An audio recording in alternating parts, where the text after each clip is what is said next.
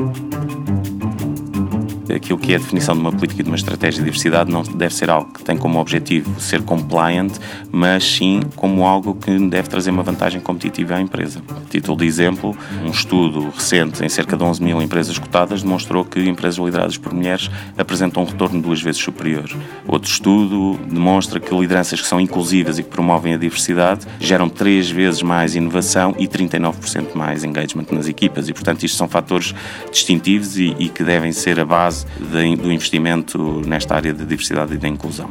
E também olharmos para mais do que são os temas tradicionais. Muitas vezes, quando na gestão topo das organizações se fala em diversidade, fala-se em diversidade de género e de background cultural. Mas existem áreas uh, emergentes da diversidade que devem ser consideradas porque são, são importantes para capturar um valor superior.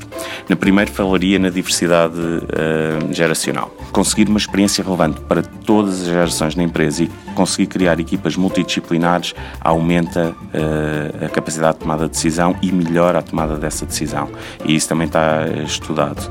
Em segundo lugar, a diversidade de modelos contratuais ter colaboradores efetivos, temporários e os gig workers pode ser também um fator importante na estratégia de diversidade. Apesar dos trabalhadores temporários já serem normais a sua utilização em todo o mundo, contar com especialistas externos para temas estratégicos pode ser uma fonte de talento importante. São colaboradores que não estão amarrados pelas políticas organizacionais, que não têm restrições em termos dos processos das empresas e que têm conhecimentos de outras realidades e, portanto, podem ser importantes para explorar novos modelos de negócio, ou produtos ou serviços. Em terceiro lugar, a diversidade cognitiva.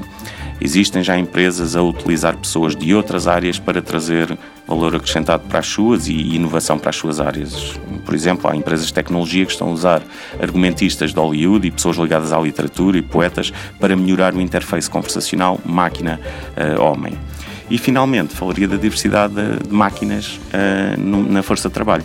Isto é uma realidade que, que há muitas organizações que estão atentas uh, e achamos que a inteligência artificial vai ter na próxima década um impacto significativo, pode eliminar algumas funções, pode melhorar e potenciar outras, uh, mas vai ter que ser, vai ser uma realidade que vai ser uma fonte de, e um espaço de inovação e, portanto, as empresas também devem considerar isso na sua estratégia.